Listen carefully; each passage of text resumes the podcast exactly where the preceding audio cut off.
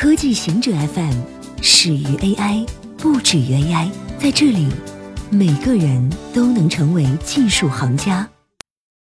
欢迎收听今天的极客情报站。PayPal 的服务条款比莎士比亚的《哈姆雷特》还要长，没人会去阅读服务条款。一个原因是它太长了。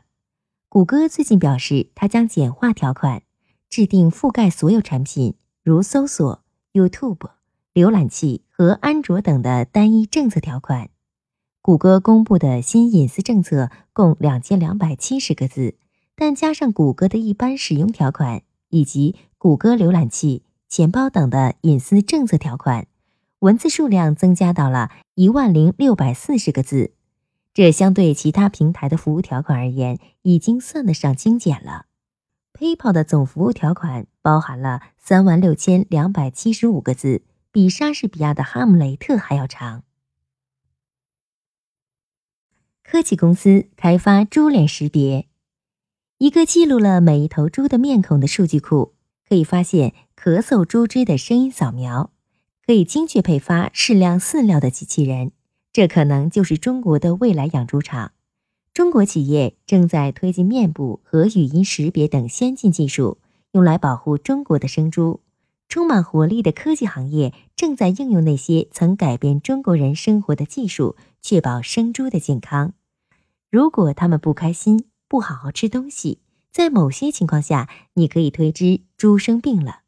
影子科技的首席执行官何金祥说：“这家规模不大的公司位于广州，他提出了通过面部和语音识别技术来实现未来养猪场的方案。”但这样一个全国性的数据库目前很难实现。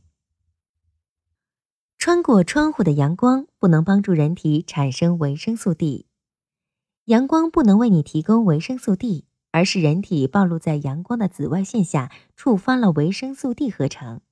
但阳光包含了两种紫外线：紫外线 A 和紫外线 B，其中只有紫外线 B 能触发维生素 D 合成。一个人一天只要暴露在阳光下十分钟，就能产生足够的维生素 D。但待在玻璃窗内，你无法照射到足够的紫外线 B，因为玻璃会屏蔽紫外线 B。在车内或玻璃窗关着的室内，你会照射到更多的有害的、穿透力更强紫外线 A。除了阳光，食物也能提供维生素 D。科学家在实验室测试转基因蚊子。意大利科学家在一个高度安全的实验室里开展了受争议的蚊子基因驱动实验。基因驱动是基因工程的一种应用，一种特定性状从上一代传递到下一代的概率通常是百分之五十。基因驱动可以将这种概率提高到将近百分之百。比如，我们想要消灭传播疟疾的蚊子。利用基因驱动可以使得蚊子的后代全部是雄性，从而导致它们的灭绝。这种技术代表着人类在历史上首次拥有改变野生种群基因的能力。它也引起了有关道德和实践方面的担忧。意大利的实验旨在在受控环境下检验快速扩散、对蚊子致命的基因突变。研究人员利用基因编辑技术创造出了蚊子嘴。和生殖器遭到改变的转基因蚊子，改变后的蚊子无法咬人和产卵，它们无法繁殖下一代。西班牙取代意大利成为全球最健康国家。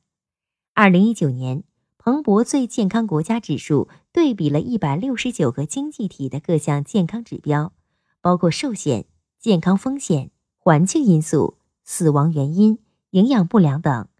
该榜单显示。与二零一七年的排名相比，西班牙上升五位，名列榜首；日本上升了三位，取代新加坡成为最健康的亚洲国家。澳大利亚下滑了两位，从第五跌到了第七。亚洲方面，韩国进步幅度最大，排名上升了七位，排在第十七。中国的排名从第五十五名升至第五十二名，预计到二零四零年。中国的平均寿命将超过美国，彭博认为这就是中国排名增加的原因。数字显示，西班牙人的寿命是欧盟中最高的。预计到了二零四零年，即人均寿命将达到八十六岁。以上就是今天所有的情报内容。本期节目就到这里，固定时间，固定地点，小顾和您下期见。